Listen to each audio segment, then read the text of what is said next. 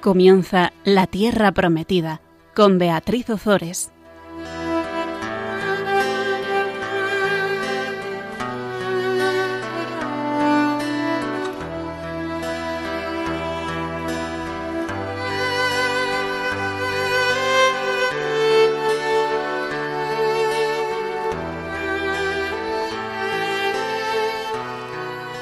Buenas tardes, queridos oyentes de Radio María. Aquí estamos un miércoles más con todos vosotros comentando la palabra de Dios.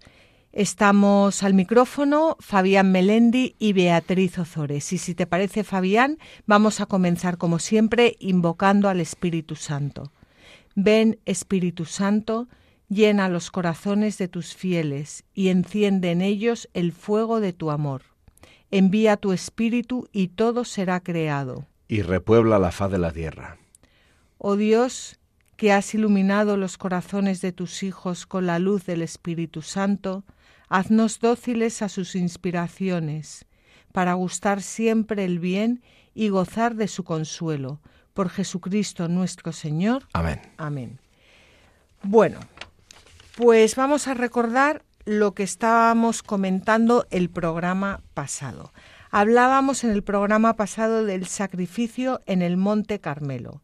Elías, os acordáis que había rehecho el altar del Señor, que había sido destruido, y al llegar la hora del sacrificio vespertino invocó al Señor. Os acordáis que primero habían invocado los profetas de Baal, habían invocado a Baal y se habían eh, habían bailado, gritado, cantado, se habían hecho todo tipo de cortes por todo el cuerpo, habían entrado en trance, pero ahí no contestó ni Blas. Y ahora Elías invoca al Señor, al Dios de Abraham, de Isaac eh, y de Israel, y el Señor le responde cae el fuego del Señor y devora el holocausto y la leña, las piedras y la tierra. Y todo el pueblo al verlo cae rostro en tierra y exclama, El Señor es el verdadero Dios. Después Elías dio muerte a los profetas de Baal y después de todo esto, Elías oró al Señor y el Señor hizo llover de nuevo sobre la tierra. Bueno, pues ahí nos quedamos. Y hoy vamos a comenzar el capítulo 19 del primer libro de los Reyes y vamos a leer los versículos 1 y 2. Ahab contó a Jezabel todo lo que había realizado Elías, todo lo referente a cómo había hecho morir a espada a todos los profetas de Baal. Entonces Jezabel envió un mensajero a Elías para decirle, Que los dioses me hagan esto y aquello me añadan, si mañana, a estas horas, no te echo como a cualquiera de aquellos. Bueno, pues aquí tenemos a la joyita Jezabel, que es la mujer de, Ahab, que es eh, pues una idólatra, pero mucho más que una idólatra. Ella se había proclamado diosa, eh, en fin. Bueno, y por supuesto odia a Elías y además eh, odia a Elías porque la ha dejado completamente en ridículo. O sea, vamos a ver, vamos a ponernos en situación. O sea, una mujer como Jezabel lo que tiene es un orgullo y una soberbia y un egocentrismo que, vamos, ríete de, Eva. Em, nada que ver, nada que ver. Pobre Eva. Por eso. Entonces, em, el, eh, ¿qué, ¿qué es lo que sale de su corazón? La venganza. Y además es taimada, es malévola y calculadora, porque dice si mañana. O sea, mándale decir ahora, es decir, lo tiene localizado, que si mañana.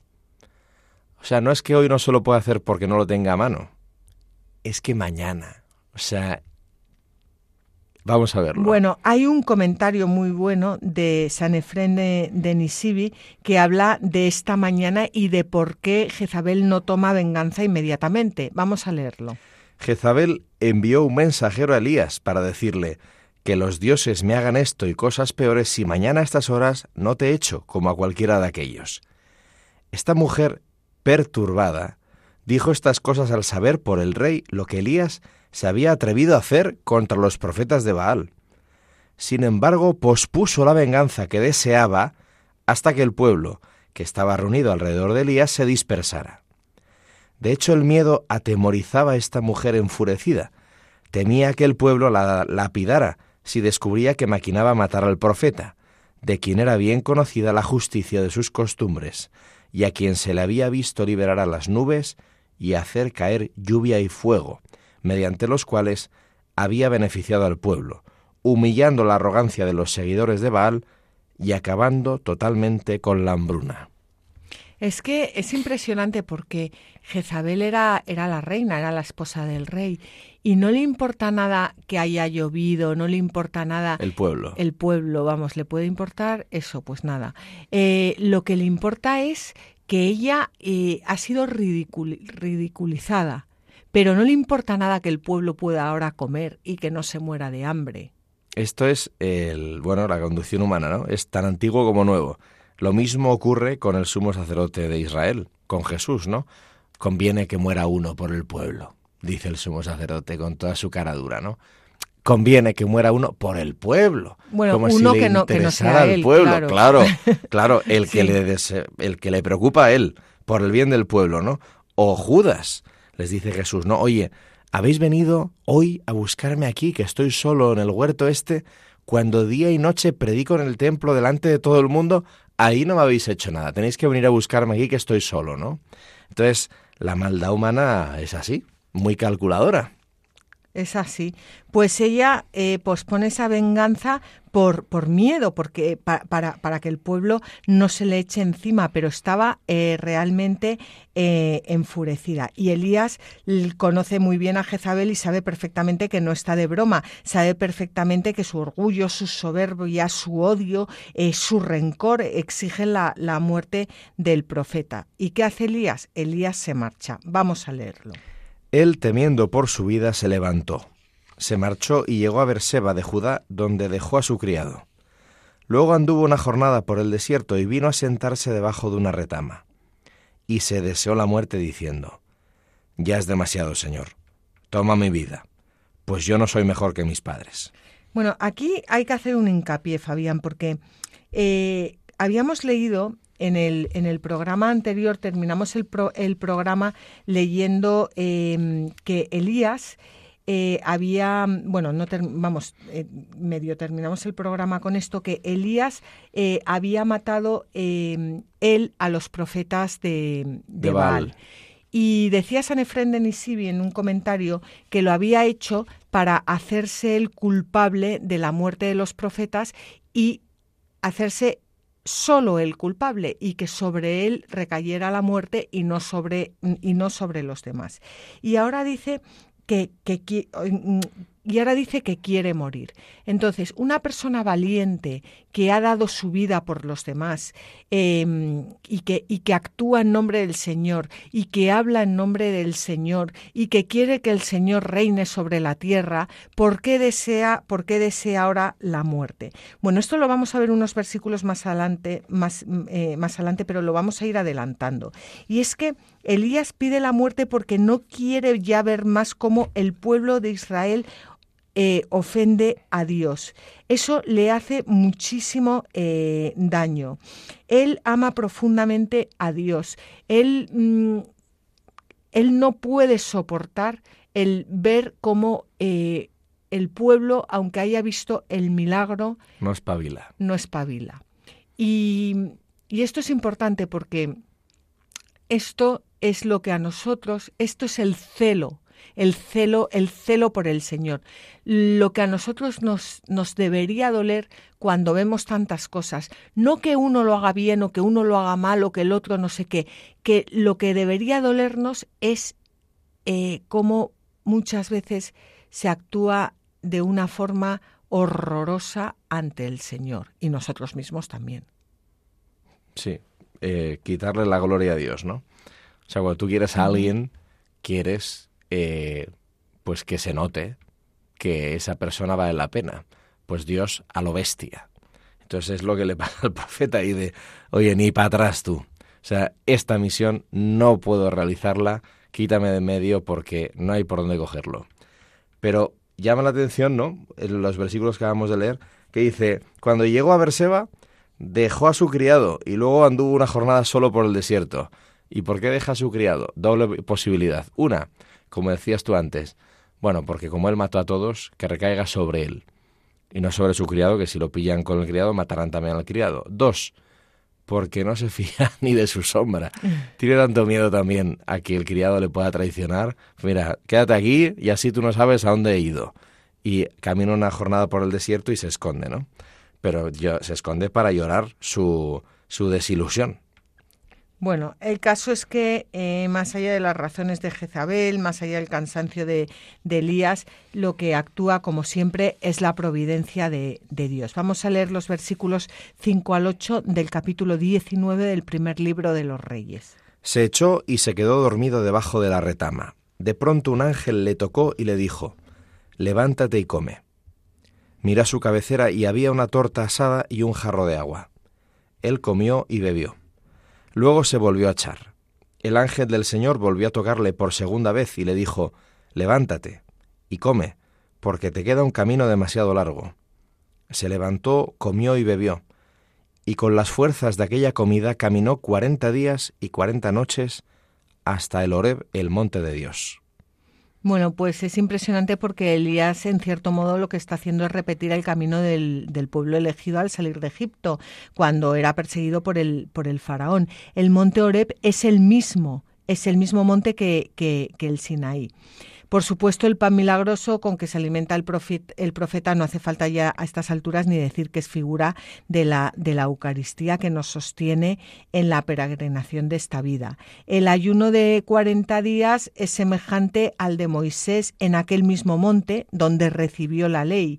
Y también vemos un, un paralelismo entre ambos personajes en el, en el Tabor, donde Moisés representa la ley y Elías representa los profetas. Es que estamos ante un personaje muy, muy importante. Al bajar del monte de la transfiguración, eh, Jesús anuncia la vuelta de Elías como precursor de su segunda venida, así como el Bautista lo había sido de la, de la primera, y de ahí que muchos creen que Elías será uno de los dos testigos que vendrán eh, al fin y que él promoverá la conversión de Israel.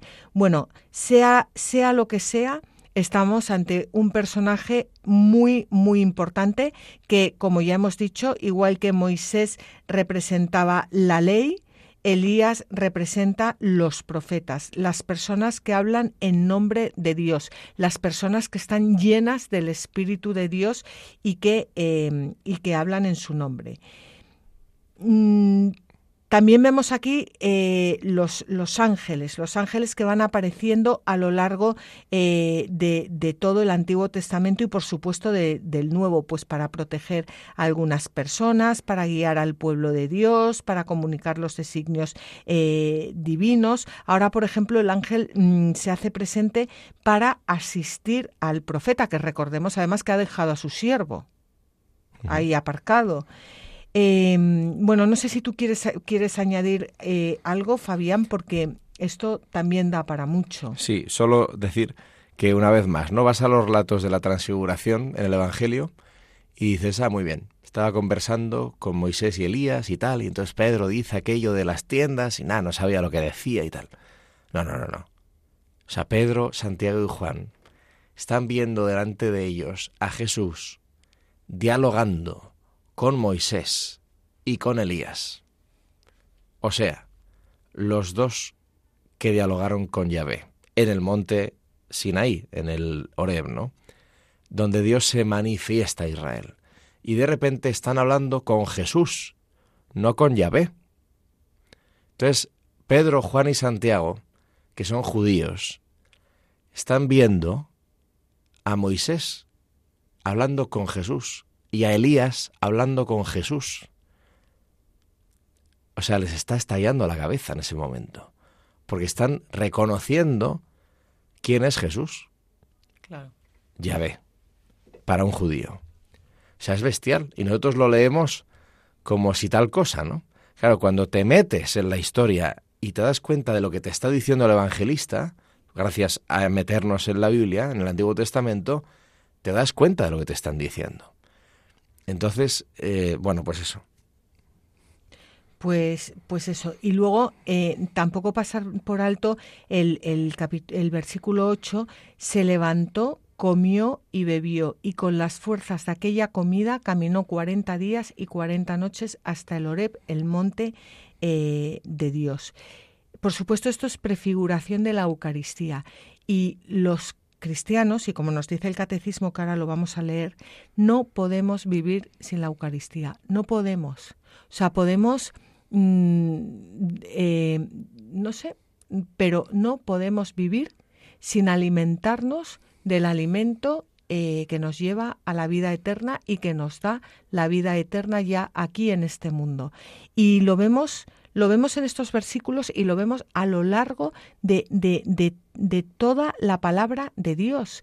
Y tenemos que reaccionar ante esto, no solo reaccionar en el sentido de ir a misa todos los días, que bueno, y eso es que es que lo encuentro como, como un mínimo, vamos. O sea, ya no estoy diciendo ir a misa todos los días, que, que ya digo, o sea, para, para mí, mm, vamos, mm, no, no es eso, es saber que no podemos levantarnos de la cama si, si no hacemos nuestra esa comunión, si no dejamos que que el Señor nos transforme en la comunión si no vivimos, si no vivimos de su palabra y de su, y de su cuerpo.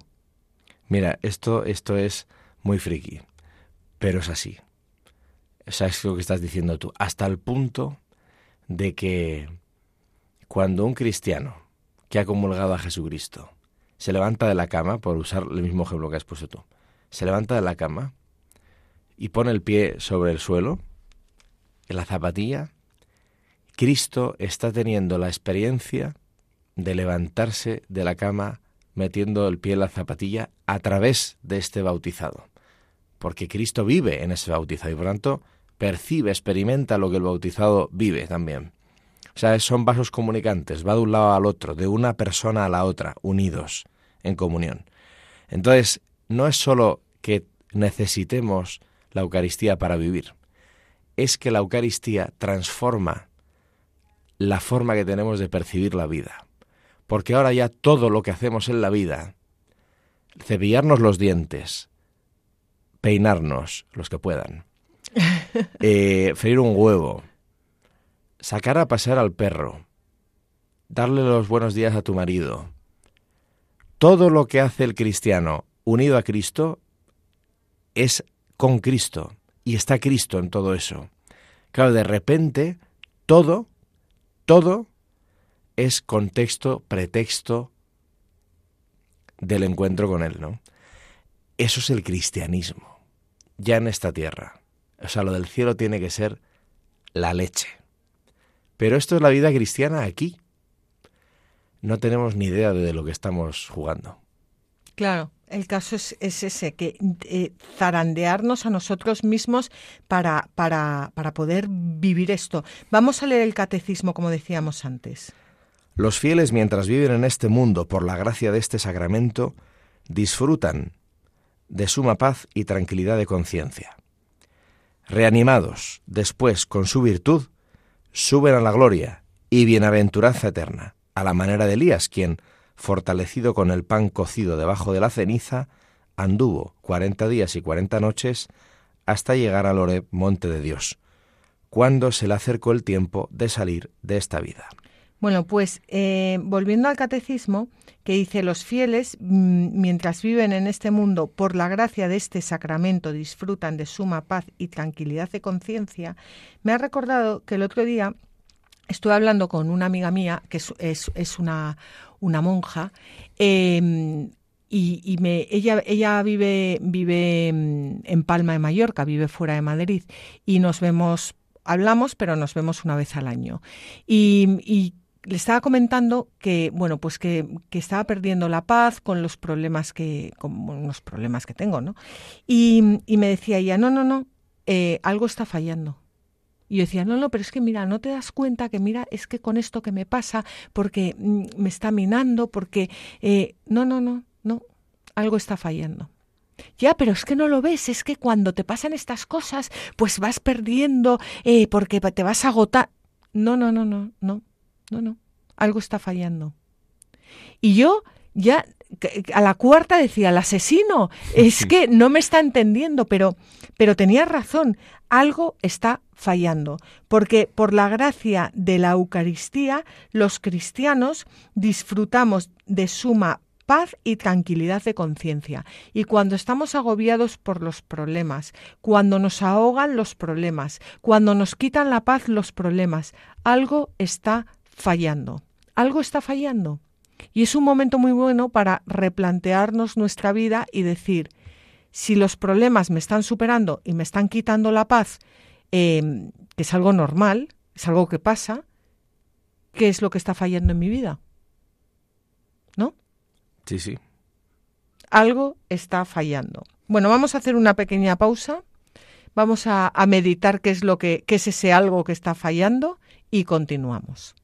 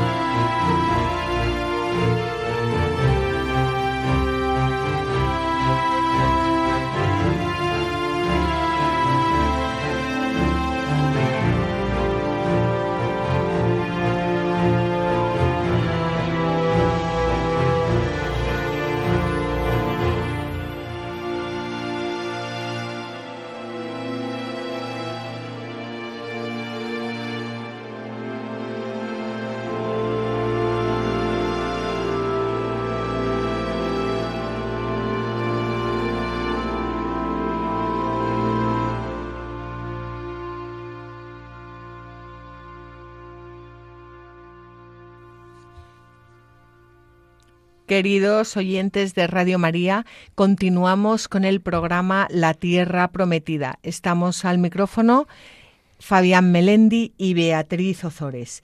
Y estábamos hablando del profeta Elías. El profeta Elías ha huido al monte Oreb, al monte del Señor, y ahora se va a encontrar con el Señor. Vamos a leer los versículos 9-10 del capítulo 19 del primer libro de los Reyes. Allí entró en una cueva, donde pasó la noche. Entonces le llegó la palabra del Señor diciéndole, ¿Qué te trae aquí, Elías? Él respondió, Ardo de celo por el Señor, Dios de los ejércitos, porque los israelitas han roto tu alianza, han quebrantado tus preceptos, y han hecho morir a espada a tus profetas. He quedado yo solo, y me buscan para matarme. Bueno, ardo de celo por el Señor, porque los israelitas han roto tu alianza, han quebrantado tus preceptos y han hecho morir a espada a tus profetas. He quedado yo solo y me buscan para matarme. Bueno, esto es una teofanía que es semejante a, la que ya vimos hace tiempo en Éxodo 33, 18, 23, por si queréis buscarla, y comparte con ella el mismo escenario, la aparición de Dios en la brisa suave y, apacible que enseña al profeta a suavizar su temperamento fogoso, a imitar al Padre Celestial, que es benigno y paciente con los pecadores, porque el celo debe ir unido con la mansedumbre. Y, esto me está recordando a, un amigo mío que me encontré este sábado y que estaba furioso porque eh, ha estado en, en, unos campos de refugiados eh, ucranianos y me decía que era todo terrible, que, la, que estamos todos, que no nos damos cuenta, estaba enfadadísimo con el mundo, con los españoles, bueno, con todo el que se encontraba por delante. Y yo le decía, pero no te enfades, no te enfades. O sea, eh, está bien que, que, te vayas a, los campos de refugiados, bueno, está bien, no está fenomenal, está fenomenal que ayudes, pero no te enfades, cada uno tiene su momento, no te enfades. A lo mejor a ti el Señor te está pidiendo que vayas a esos campos, campos de refugiados y a lo mejor a otra persona que tú encuentras que es un zoquete y que no hace nada, lo que le está pidiendo simplemente es que vaya a trabajar todos los días y ofrezca su trabajo. Yo qué sé, no te enfades. Elías está aquí enfadado como estaba mi amigo el otro día, pero vamos a leer un comentario de San Efrén de Nisibi. Entonces le llegó la palabra del Señor diciéndole, ¿Qué te trae aquí, Elías? Elías había llegado al monte Oreb donde pasó la noche en una cueva. Al día siguiente, cuando oyó la voz de Dios que se hacía presente, salió a la entrada de la cueva donde Dios le preguntó, ¿Qué haces aquí? Y el profeta respondió, Ardo de celo por el Señor Dios de los ejércitos. Es por esto por lo que he encerrado el cielo para que no llueva, y también la tierra para que no dé alimento, aunque este es un castigo suave para los que han cometido pecados tan graves durante tanto tiempo. ¿Y qué? ¿Acaso yo iba a estar tranquilo y mantenerme en silencio mientras este pueblo tuyo violaba impunemente los pactos y hechos de este monte, y la gente prefería los ídolos de los gentiles y la estatua de Baal, rechazando la religión de sus antepasados? ¿Debería yo aguantar la locura de Jezabel, que persiguió y mató tus profetas. Se me ha permitido todavía vivir, gracias a tu misericordia, pues tu mano me protegió en primer lugar en el valle del torrente de Kerib. Después me salvaste en la ciudad de Sarepta, y también me has guardado seguro e incólume en este monte, a pesar de que la enojada reina no cese en preparar emboscadas para matarme. Bueno, es un, un diálogo, eh, eh, es un diálogo encantador porque eh, el, Elías también, digamos, que tiene que sufrir un proceso de purificación, ¿no? Sí, pero a mí me parece es, es una cosa tan bonita porque Elías está hecho polvo, llega a Loreb y se mete en una cueva a pasar la noche, o sea, se refugia se acurruca en una esquina en el monte Oreb, ¿no? A pasar la noche, la noche no solo la física, sino la turbulencia que está viviendo. Y entonces, dice la escritura, ¿eh? le llega la palabra del Señor y le dice, ¿qué te trae aquí, Elías? O sea, esta pregunta es de una ternura de tal calibre, de una complicidad con el profeta de tal calibre, decir, pero chico, pero chico, pero qué, ¿qué haces? ¿Qué haces? ¿De qué, qué andas? ¿no? O sea, venga, vamos a darle una vuelta a esto. O sea, déjame que te cuente algo nuevo. O sea, que sí, que tienes razón, venga, desahógate, ¿no? Pero estamos a otra cosa, Elías. Todo lo que le está diciendo Yahvé es espectacular. Espectacular, espectacular. Pues vamos a ver lo que le dice ahora el ángel. Vamos a leer los versículos 11 al 14 del capítulo 19 del primer libro de los Reyes. El ángel dijo, Sal y quédate en la montaña, delante del Señor. Entonces el Señor pasó, y un viento fortísimo conmovió la montaña y partió las rocas delante del Señor. Pero el Señor no estaba en el viento. Detrás del viento un terremoto pero el Señor no estaba en el terremoto. Detrás del terremoto un fuego. Pero el Señor no estaba en el fuego. Detrás del fuego un susurro de brisa suave. Cuando Elías lo oyó, se cubrió el rostro con el manto, salió y se detuvo a la puerta de la cueva. Entonces le llegó una voz que decía, ¿Qué te trae aquí, Elías? Él contestó, Ardo de celo por el Señor Dios de los ejércitos, porque los israelitas han roto tu alianza, han quebrantado tus preceptos, y han hecho morir a espada a tus profetas. He quedado yo solo, y me buscan para matarme.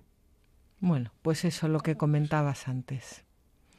Lo que comentabas antes, eh, que nos adelantamos con el comentario de San Efrén de Nisibi, que es un encuentro encantador entre Elías y, el mismísimo Dios.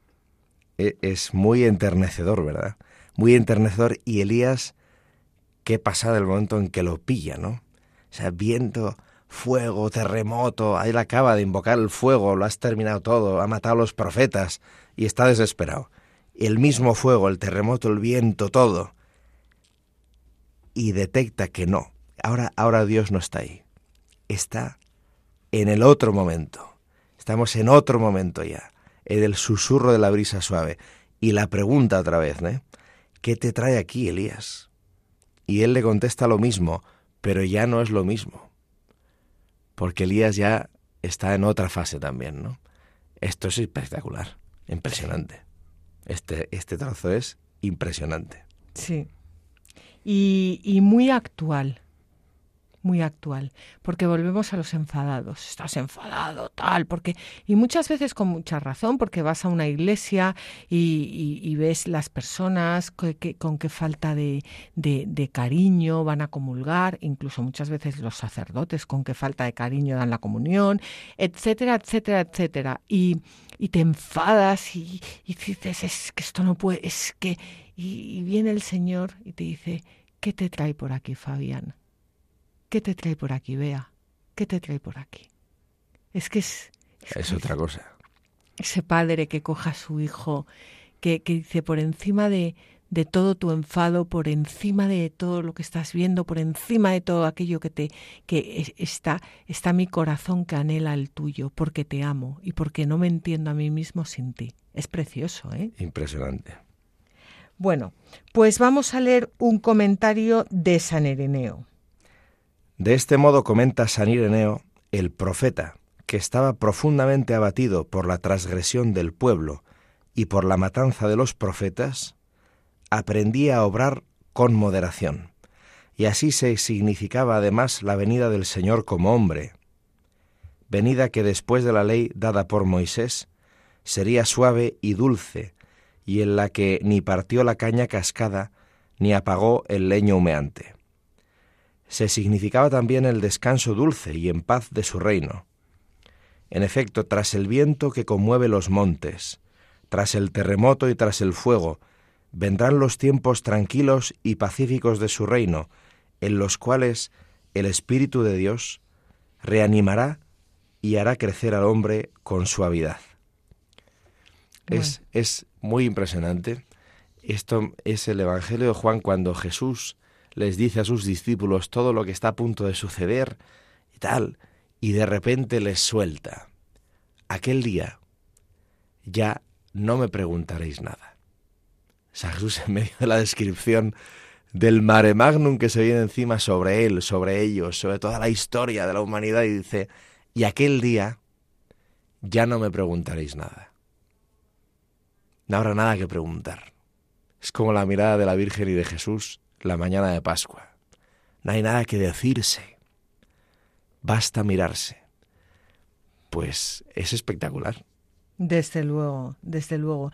Y también San Efren de Nisibi eh, nos habla aquí sobre eh, figuras eh, del juicio final. Vamos a leerlo. Elías oyó un viento fortísimo que conmovió la montaña y después un terremoto, pero en ellos no estaba Dios. La finalidad de esta aparición fue que el Señor quiso corregir a Elías su celo excesivo y que imitara la providencia de lo alto, que mitiga los juicios de su justicia con la abundante gracia de su misericordia. Según el sentido alegórico, el fortísimo viento preanuncia la venida del Señor y el terremoto y el violento fuego prefiguran las cosas que tendrán lugar antes del juicio universal. Bueno. Es, es, es ver a los padres decir una cosa así tan el juicio de Dios, que bueno, será la cruz y será el juicio final y todo lo que queramos, que es cierto. Pero el juicio de Dios es un niño que se deja abrazar por su madre. Es Jesús hecho hombre. Juicio de Dios es unos pastores que anunciados por el ángel van corriendo de noche a la cueva donde encuentran en el sitio donde comen unos animales a un padre inquieto porque no sabe qué tiene que hacer, a una madre que está asombrada de lo que está ocurriendo, recuperándose de ver a su hijo nacido, ¿no? Y ese hijo que duerme es la respuesta de Dios a nuestra crueldad y a nuestra ingratitud. Es para meditar profundamente. ¿eh? Justo ahora que estamos ya en septiembre, dentro de un poco tiempo empezará el Adviento y llegará la Navidad, cuánto bien nos puede hacer acercarnos ahora al misterio de Navidad antes de que lleguen los turrones y el espumillón. Sacarlo de contexto, ponernos con traducción el Adeste Fideles o el Noche de Paz, coger los textos de los Evangelios de Mateo y de Marcos y de Lucas, perdón, y por ejemplo ponernos este villancico de Lope de Vega, ¿no? que cuenta cómo José llora sobre el niño Jesús y dice Lope de Vega, y llora hacia arriba porque llueve sobre el cielo, ¿no? O sea, las lágrimas de José son la lluvia que cae sobre el cielo, porque el cielo se ha hecho tierra en, Jesús, ¿no? Bueno, hay incluso una música que lo, que lo musicaliza y queda precioso. Se puede buscar por internet. O sea, saquemos de contexto el misterio de Navidad, ahora que estamos a tiempo, y meditémoslo, porque es la respuesta de Dios a toda la historia. En el momento culminante, dice el Evangelio, cuando todo el universo estaba en silencio, el Hijo de Dios se encarnó. Esto que estamos viendo con Elías es lo que del todo y de verdad pasó en Belén. Desde luego. Desde luego. Claro que sí. Y esto impide la desesperanza. O sea, una respuesta así, incomprensible, de ternura por parte de Dios, es el antídoto definitivo contra la desesperanza. Cuanto más oscuro esté todo, más necesitamos mirar al niño Jesús. Y aprender de él, porque al final todos necesitamos amor y cuanto más pecamos y peor nos portamos es cuando más amor necesitamos, cuando más ternura necesitamos, cuando más abrazos necesitamos. Y yo quiero volver, porque antes estábamos hablando em, de, de cuando Moisés y Elías eh, mm, hablan con el Señor en el, en el monte Tabor. Y dice el Catecismo de la Iglesia Católica en el punto 2583, dice, volviendo a andar el camino del desierto hacia el lugar donde el Dios vivo y verdadero se reveló a su pueblo, Elías se recoge como Moisés en la hendidura de la roca hasta que pasa la presencia misteriosa de Dios pero solamente en el monte de la transfiguración se dará a conocer aquel cuyo rostro buscan, El conocimiento de la gloria de Dios está en el rostro de Cristo crucificado y resucitado.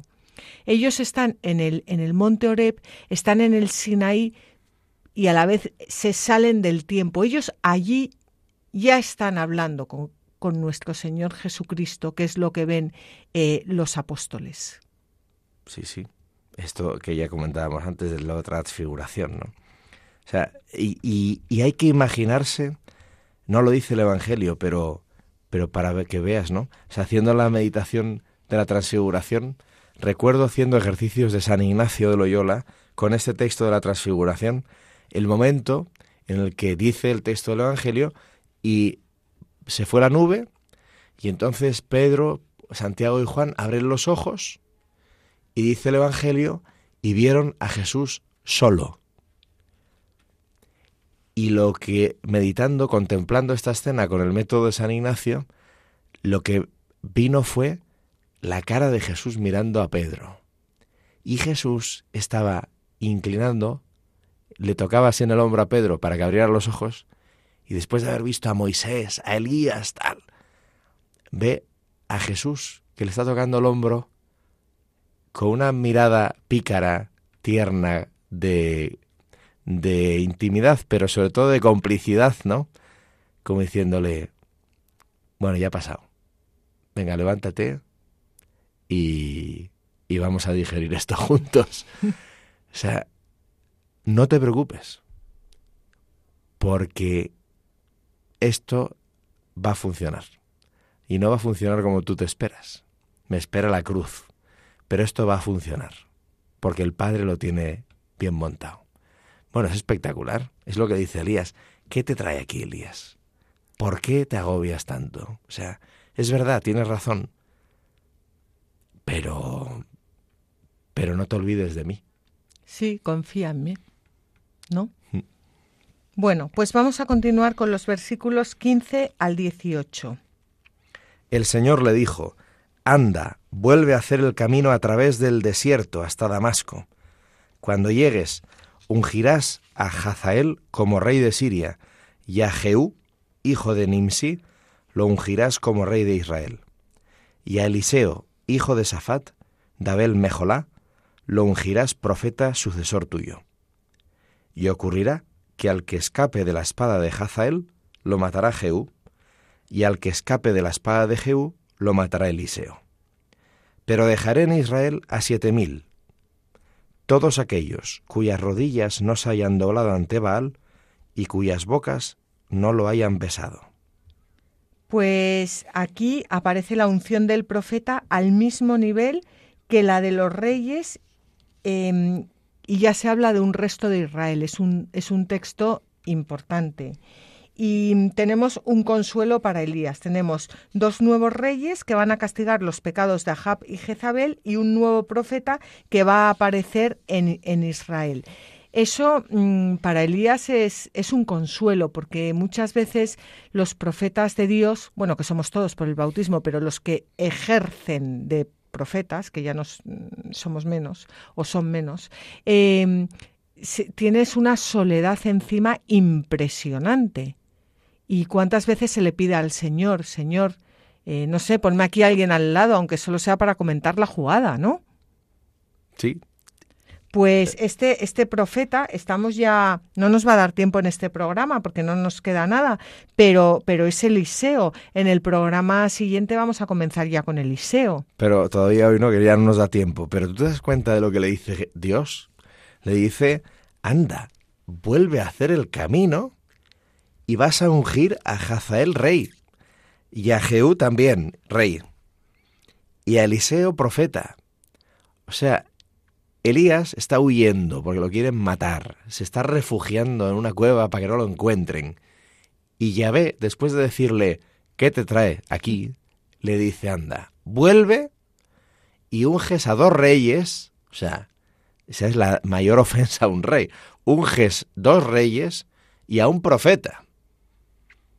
O sea, que lo pone a trabajar. Sí, pero a trabajar que hasta el momento eh, no, no, te encontrabas así a un profeta que se dedicara a ungir a los reyes como si tal cosa. Exacto.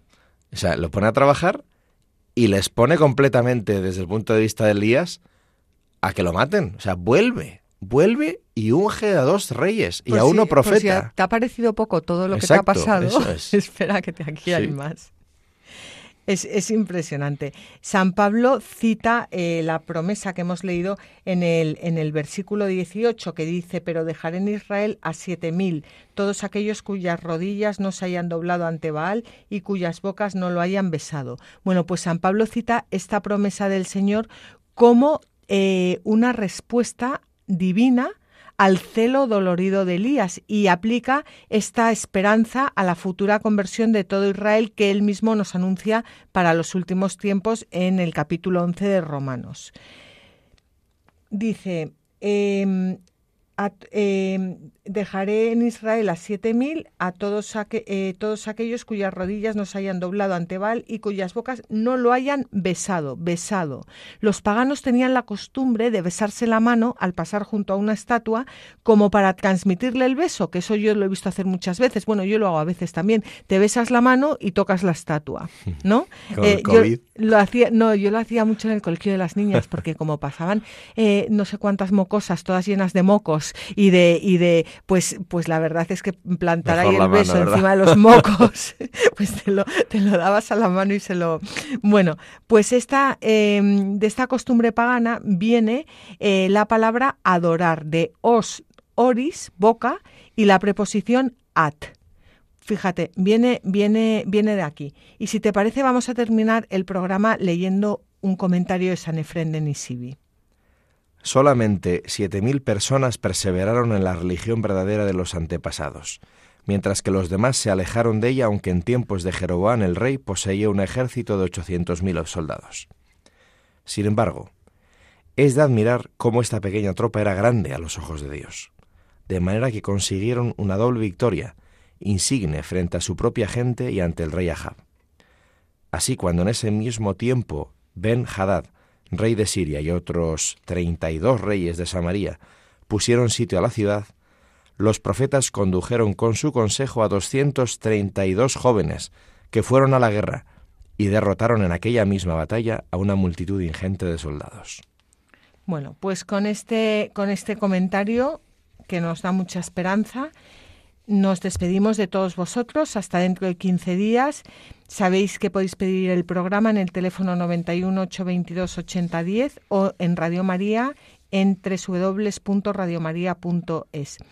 Podéis escuchar el programa también en el blog latierraprometida.es y escribirnos a latierraprometida@radiomaria.es. Y como siempre os animamos a que cojáis vuestras Biblias y no dejéis de leerlas, meditarlas y rezarlas, porque los libros sagrados, el Padre que está en los cielos, sale amorosamente al encuentro de sus hijos para conversar con ellos.